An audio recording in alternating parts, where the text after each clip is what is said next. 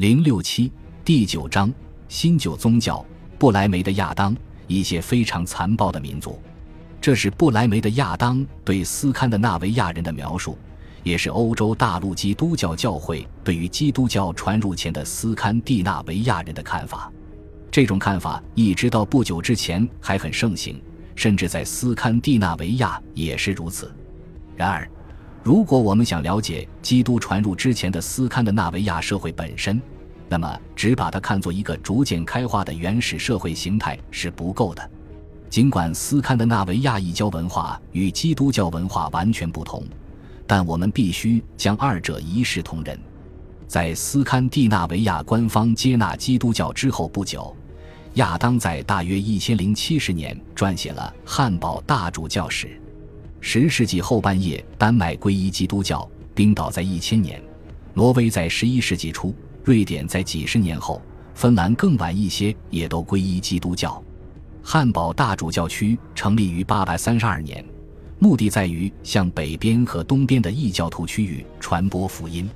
在亚当所处的时期，整个斯堪的纳维亚依旧属于这个德意志北部教省。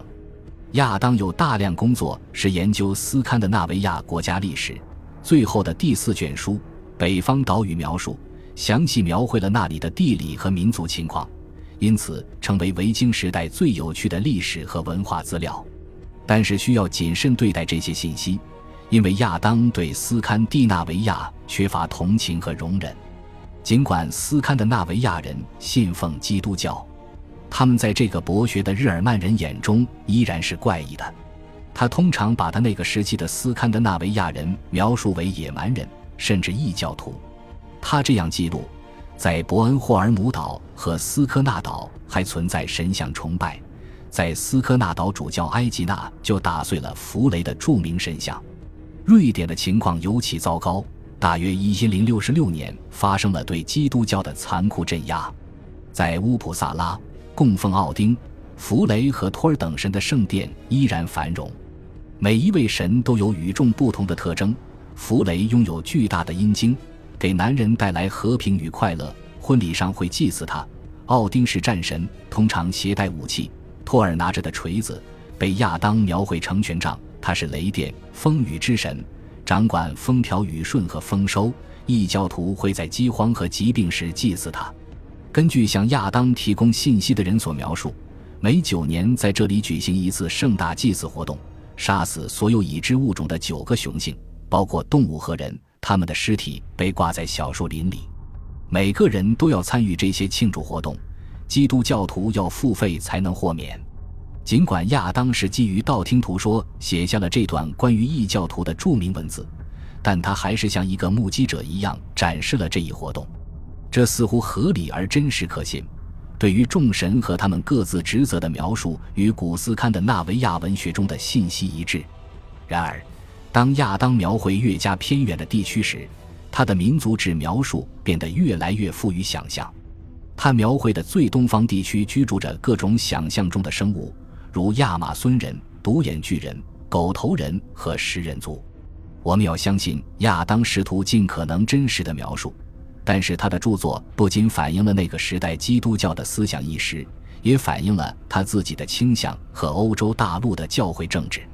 这在他对待那些推动盎格鲁撒克逊教会对王国影响力的统治者态度上尤为明显。亚当告诉我们，征服英格兰并且偏袒英格兰传教士的丹麦国王巴兹胡斯文，实际上镇压了丹麦的基督徒。奥拉夫一世在斯堪的纳维亚萨家中是挪威和冰岛伟大的传播福音者，但是在亚当的描述中实际上是一个异教徒。奥拉夫可能是在英格兰接受洗礼，他在英格兰神职人员的陪伴下，从异教徒拉德酋伯爵哈康手中接管了挪威，这使他与汉堡的传教政策发生冲突。亚当这样记录：有人说他是叛教者。所有人都认为他施行巫术，用鸟来占卜。他没有给奥拉夫一世留一丝情面。亚当描述了斯堪的纳维亚的宗教情况，为我们提供了一幅异教徒和基督徒共处的过渡时期画面。基督教作为新宗教，在斯堪的纳维亚经历了一些挫折，主教和传教士要同异教斗争。但是在大多数地方，从一个宗教过渡到另一个宗教的漫长转型期间通常是平稳的。早在维京时代开始之前，在欧洲旅行的斯堪的纳维亚人必定已经开始熟悉基督教了。甚至在公元初的几个世纪中，斯堪的纳维亚和罗马也有往来，尽管我们对确切的过程和地点并不太了解。